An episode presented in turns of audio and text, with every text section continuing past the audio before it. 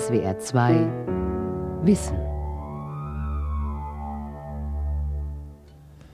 Angriff auf die Bürgerrechte über die Europäisierung des Strafrechts von Astrid Springer. Das hat selbst die Optimisten überrascht. Den Deutschen konnte es gar nicht schnell genug gehen, die gute alte D-Mark gegen Euro und Cent einzutauschen. Im Normalfall ist es meistens umgekehrt.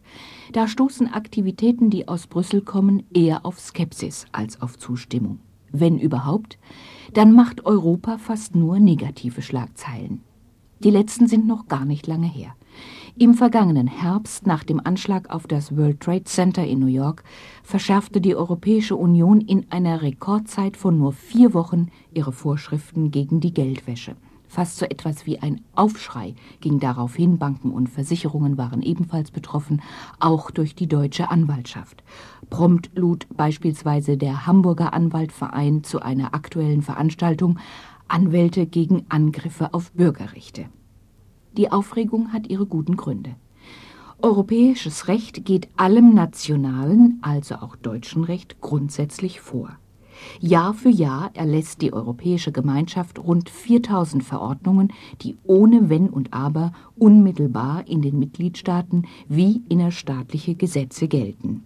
Anders als Verordnungen müssen dagegen Richtlinien erst in nationales Recht umgesetzt werden.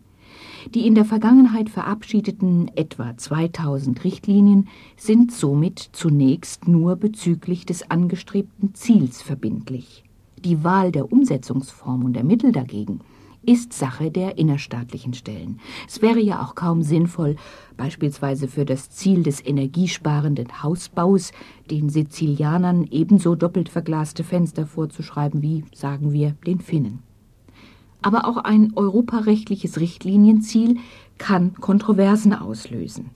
An der neuen, genau genommen zweiten Geldwäscherichtlinie etwa erregt Unmut, dass in Finanzdingen tätige Rechtsanwälte, wie zum Beispiel Treuhänder, einer Meldepflicht unterliegen. Meldepflichtig gegenüber den Strafverfolgungsbehörden sind alle Tatsachen, die, wie es wörtlich heißt, ein Indiz für eine Geldwäsche sein könnten. Den Anwalt oder die Anwältin bringt dieses neue europäische Recht, es muss innerhalb von eineinhalb Jahren in deutsches Recht umgesetzt werden, in eine Zwickmühle, aus der es kein Entkommen gibt. Denn wie sie es nun machen, sie machen es immer falsch. Genügt der Anwalt seiner Meldepflicht nach europäischem Recht, dann verstößt er gegen seine im deutschen Strafrecht normierten Schweigepflicht. Interner aus den Gesprächen mit der Mandantschaft müssen vertraulich behandelt werden. Verschweigt er aber dieselben Interna, verletzt er europäisches Recht. Zum wiederholten Mal stellt sich die Frage, ob europäische Vorgaben die deutsche Rechtsordnung aus den Angeln heben.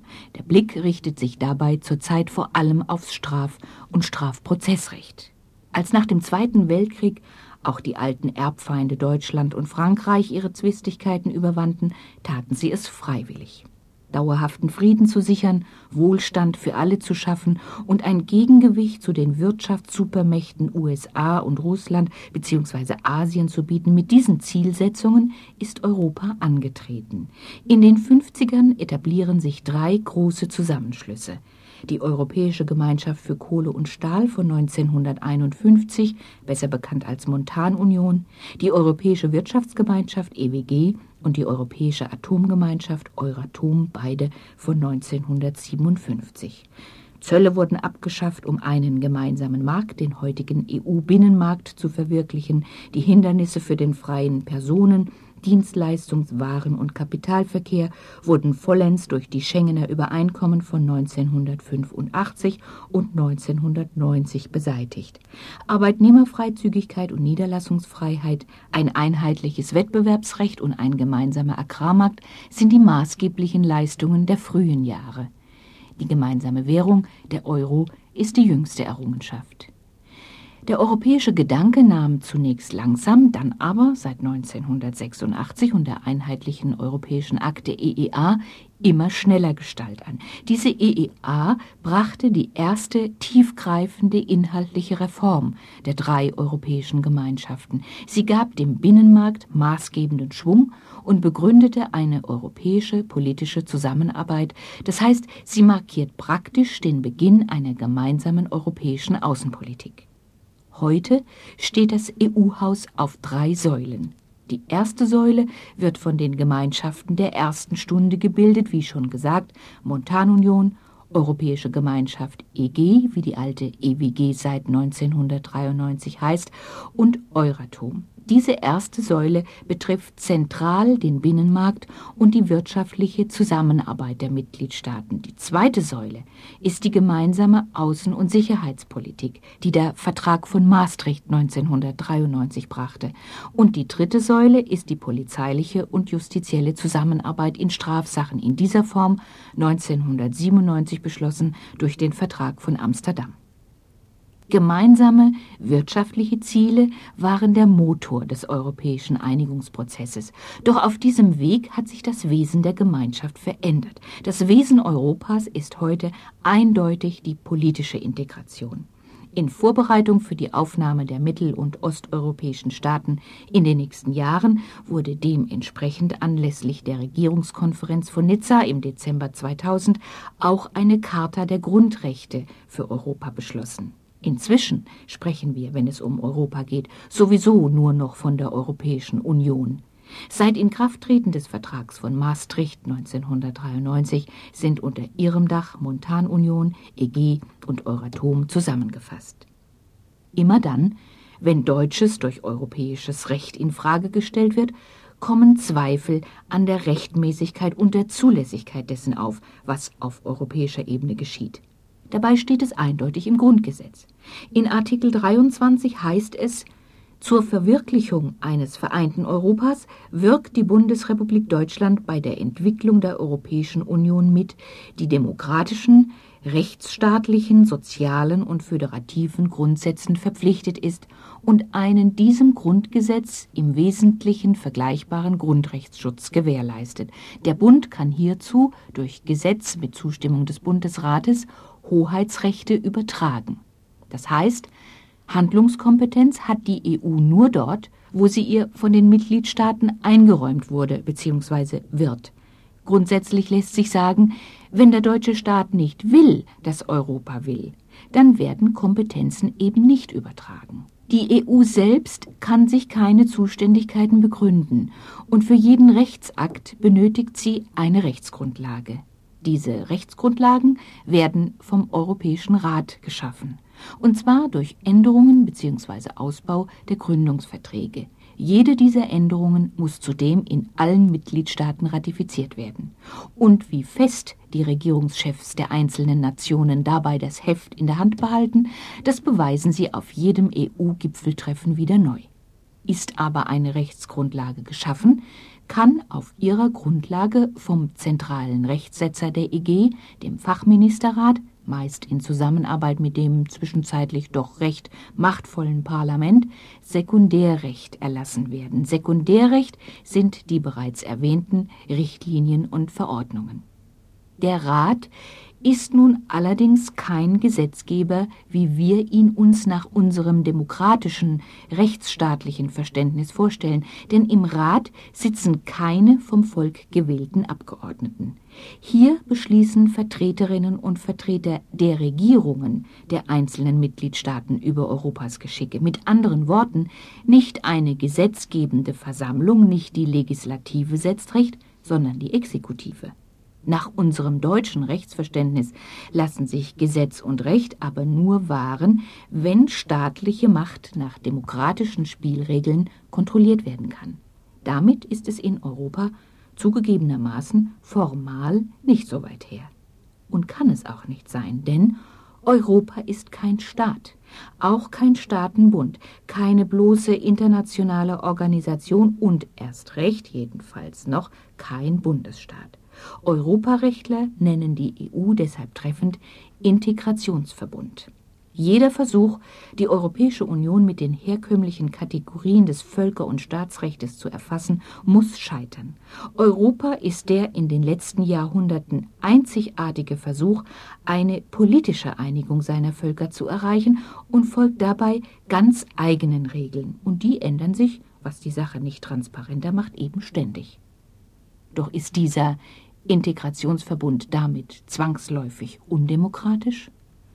Obwohl alle europäischen Staaten der Gewaltenteilung verpflichtet sind, bleiben die nationalen Ausprägungen denkbar unterschiedlich. Die Briten haben nicht einmal eine geschriebene Grundrechtsordnung und stehen trotzdem nicht in dem Ruf, ein recht und gesetzloses Land zu sein. Im Mutterland der Demokratie sind auch die Grenzen zwischen Exekutive und Legislative fließend. Beispielsweise gibt es in der Anwaltschaft einen ständigen Austausch von Richtern und Staatsanwälten und der Oberrichter ist gleichzeitig zuständig für den Erlass bestimmter Vorschriften. Und kleiner Exkurs am Rande, wie war das überhaupt mit unserem Grundgesetz? Der Parlamentarische Rat, der es formuliert hat, wurde auch nicht vom Volk gewählt. Elisabeth Selbert beispielsweise, die den Gleichheitssatz des Artikel 3 durchsetzte, dass Männer und Frauen gleichberechtigt sind, hat bis an ihr Lebensende nicht herausfinden können, wem sie ihre Berufung in dieses Gremium verdankte. Weder Großbritannien noch Frankreich oder etwa die Benelux-Staaten kennen Verfassungsgerichte im Sinne des deutschen Bundesverfassungsgerichtes. Das Recht der EU mag zwar nicht comme il faut ordentlich durch eine per Volksabstimmung legitimierte gesetzgebende Versammlung zustande kommen, aber die viel wichtigere Frage ist doch, ob und wie die Grundrechte auf europäischer Ebene geachtet werden. Und hier spielt der Europäische Gerichtshof EuGH mit seiner Rechtsprechung die entscheidende Rolle. Der EuGH ist kein Verfassungsgericht im traditionellen Sinne. Er ist das Justizhauptorgan der EG mit vielschichtigen Zuständigkeiten. Trotzdem ist Europa ohne den EuGH genauso wenig denkbar wie die Bundesrepublik ohne das Bundesverfassungsgericht. Bei der Auslegung und der Anwendung der Gemeinschaftsverträge hat der Europäische Gerichtshof immer die Rechte der Bürgerinnen und Bürger im Vordergrund gesehen.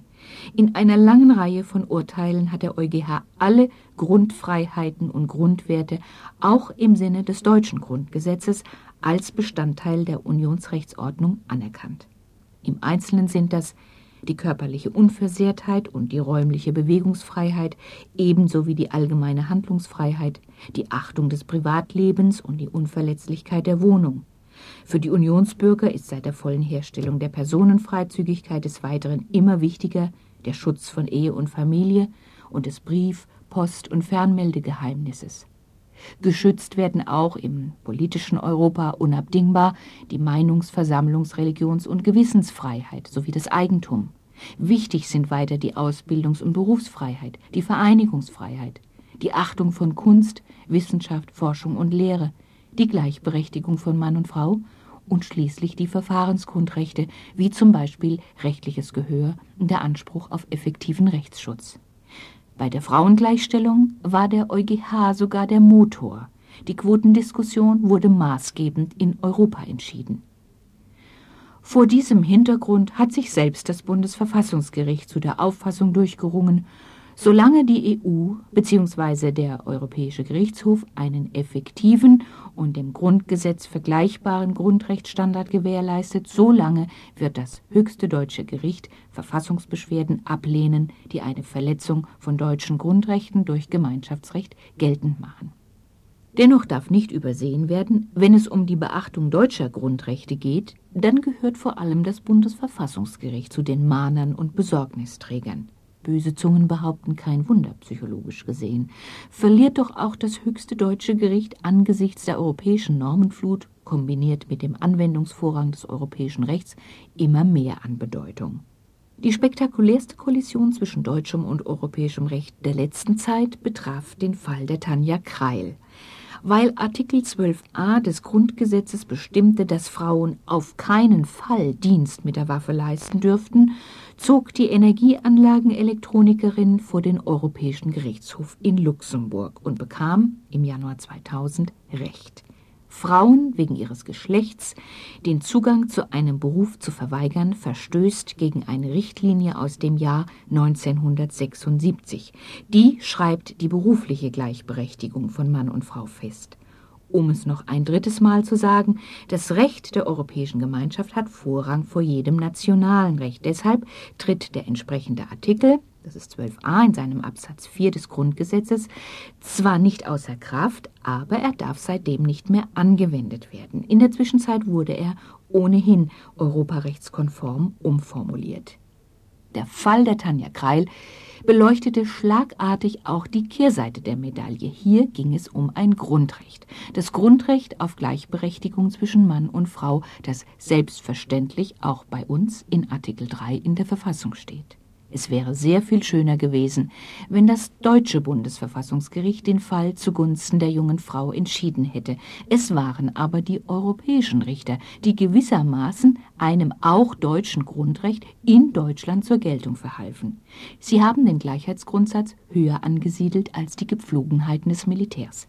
Dieses Ergebnis hätte dem Bundesverfassungsgericht auch gut zu Gesicht gestanden wo Waren, Geld und Dienstleistungen in einem Europa ohne Grenzen frei zirkulieren können, da sind die organisierten Kriminellen die lachenden Dritten. Ob es sich um Autoschieber, Drogenhändler, um die Gefahren der Kernenergie oder um Terror von links oder rechts handelt, sie alle machen vor keiner Grenze Halt. Bildlich gesprochen, während der Menschenhändler oder der Autoschieber mit dem Ferrari durch Europa braust, strampelt der Polizist auf dem Dreirad hinterher, und ins Ausland folgen darf er ihm sowieso nicht. In einem Europa ohne Grenzen haben nationale Regierungen und Parlamente die Fähigkeit verloren, übernational auftretende Probleme mit nationalen Maßnahmen zu lösen. Im deutsch-französischen Grenzstädtchen Kehl am Rhein beispielsweise wohnen Zuhälter und Prostituierte in demselben Hotel. Die deutsche Polizei ist machtlos, weil die Zuhälter sich in Deutschland keine Straftaten zu Schulden kommen lassen. Jeden Tag überqueren die Frauen die Europabrücke, um in Straßburg auf den Strich zu gehen. Um dem Treiben Einhalt zu gebieten, hat die elsässische Hauptstadt eine Verordnung erlassen, die das Parken auf bestimmten Uferstraßen verbietet. Anderenorts wurde die Straßenbeleuchtung verbessert und die Verkehrsführung geändert, um Freier abzuschrecken. Alles ziemlich hilflose Versuche, der Zuhältermafia das Geschäft zu verderben. Schon vor dem 11. September 2001 stand fest, wie machtlos nationale Sicherheitsbehörden gegenüber international operierenden Verbrecherbanden sind.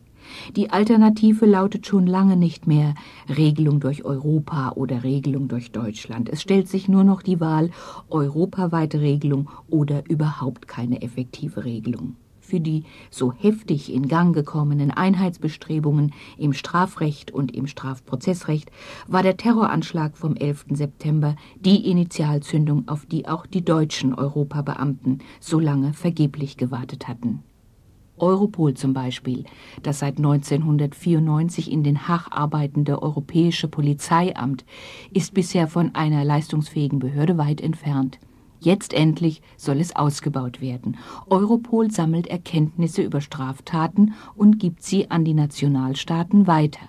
Außerdem soll es für den Informationsfluss zwischen den Mitgliedstaaten sorgen während dem Bundeskriminalamt für vergleichbare Aufgaben rund 7000 Mitarbeiterinnen und Mitarbeiter zur Verfügung stehen, muss Europol mit 250 Leuten auskommen. Europol fehlt es nicht nur an Personal, sondern auch an technischen Voraussetzungen.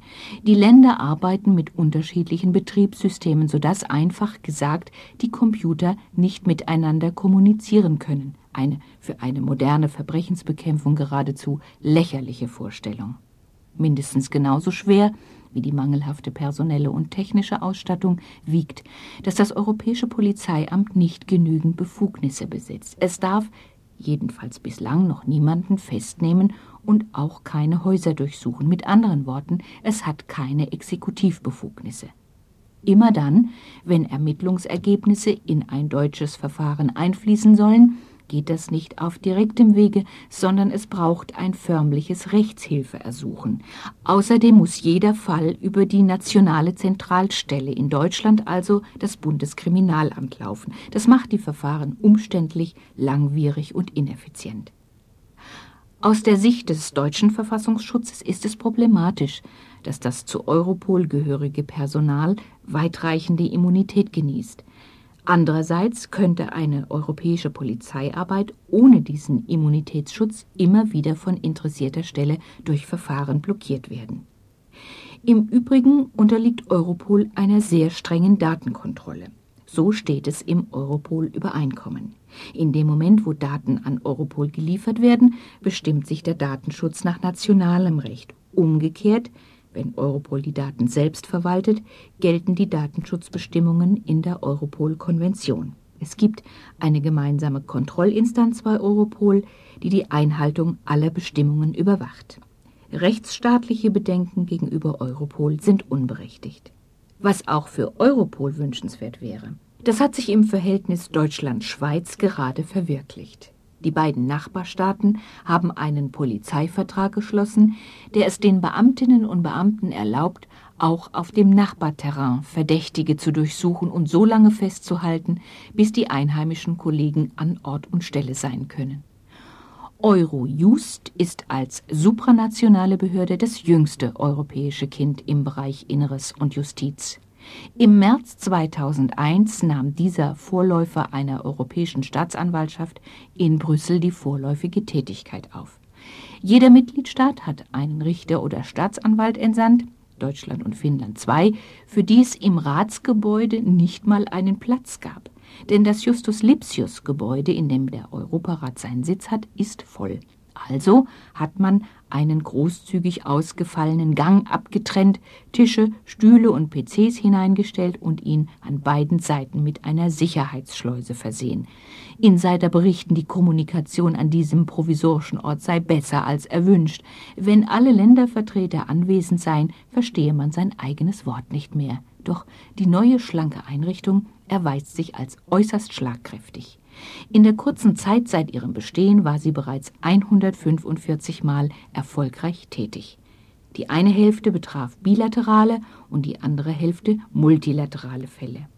Die Zusammenarbeit im Kollegium soll hervorragend funktionieren. In dem Moment, wo ein Rechtshilfeproblem auftritt oder ein Problem die Strafbarkeit einer Tat betreffend, können in der kleinen Runde sofort die richtigen nationalen Ansprechpartner benannt und Auskünfte erteilt werden. Vor dem Hintergrund der terroristischen Bedrohung ist es besonders wichtig, dass alle beteiligten Stellen wissen, in welchem Land gibt es spezielle Terrorismusstraftatbestände? Welche Strafandrohungen sind damit verbunden? Wie muss ein internationaler Haftbefehl aufgebaut werden, damit eine Strafverfolgung in allen EU-Ländern gewährleistet ist? Noch immer gibt es Mitgliedstaaten, die gar keinen Terrorismusstraftatbestand haben. Dort können Straftaten, auch wenn sie im Zusammenhang mit einem Terroranschlag begangen wurden, etwa nur als Körperverletzung oder als Mord abgeurteilt werden. Das macht deutlich, wie dringend erforderlich ein internationaler Haftbefehl war, der inzwischen beschlossene Sache ist. Die Rahmenbeschlüsse sehen ein einheitliches Strafmaß bei terroristischen Straftaten vor sowie eine vereinfachte Überstellung von Tatverdächtigen.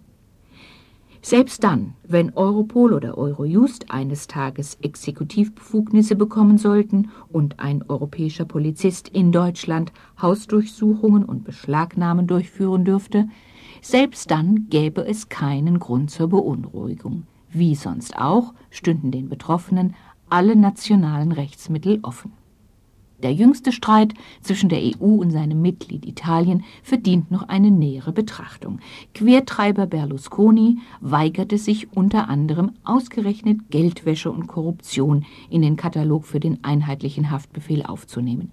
Pikanterweise machte ausgerechnet er geltend, eine gesamteuropäische Justiz könne es nur im Rahmen einer europäischen Verfassung geben. Daheim im eigenen Land hat er gerade begonnen, die italienische Rechtsordnung umzuschreiben, Richter einzuschüchtern und die richterliche Unabhängigkeit einzuschränken. In Artikel 6 des EU-Vertrages ist seit Maastricht 1993 die Rechtsstaatlichkeit als EU-Grundwert festgeschrieben. Ein Land aber, das sich nicht den Prinzipien der Rechtsstaatlichkeit entsprechend verhält, kann seit 1999, das heißt seit dem Vertrag von Amsterdam, nach einstimmiger Beschlusslage von bestimmten Rechten, insbesondere Stimmrechten, ausgeschlossen werden. Dieser in Nizza weiter verschärfte Artikel 7 des Vertrages bestimmt, unter welchen Bedingungen ein solches Mitglied kaltgestellt wird. Wie war das noch mit der Geldwäscherichtlinie? Um zurückzukommen auf den Anfang der Sendung. In Deutschland mag man sich über die Verdachtsmeldepflicht aufregen. In England ist sie von jeher eine Selbstverständlichkeit. Großbritannien hat nämlich das Verhältnis zwischen Anwaltschaft und Mandantschaft ganz anders ausgestaltet als Deutschland. Während es bei uns den Charakter eines besonders engen persönlichen Vertrauensverhältnisses hat, in das nicht einmal der Staat so ohne weiteres eingreifen darf, bleibt es in England auf ein reines unpersönliches Dienstleistungsverhältnis reduziert. Dort darf beispielsweise auch der Schlachter an der Ecke in Erbschaftsangelegenheiten beraten, wenn er etwas von der Sache versteht. Noch ein weiterer Exkurs. In Frankreich dürfen Mandanten und Mandantinnen keine Einsicht in den Briefwechsel nehmen, die ihre Anwälte in ihren Angelegenheiten führen. Dieses Secret professionnel oder Secret de Correspondance wäre undenkbar für Deutschland. Bei uns sind Anwälte im Gegenteil verpflichtet, den Briefwechsel offenzulegen. Es sind einfach andere Denkarten, andere Verständnisse, wie der Rechtsstaat funktionieren muss. Sie sind weder besser noch schlechter, sie sind einfach anders. Ist es wirklich so schlimm, dass ein zusammenwachsendes Europa selbstverständlich auch die deutsche Rechtsordnung beeinflusst? Nein, Europa muss nicht am deutschen Rechtswesen genesen, im Gegenteil. Vielleicht können wir von unseren europäischen Nachbarn sogar etwas lernen, etwa wie man schneller letztinstanzliche unvollstreckbare Gerichtsurteile erhält oder wie die Verwaltung effizienter arbeiten könnte.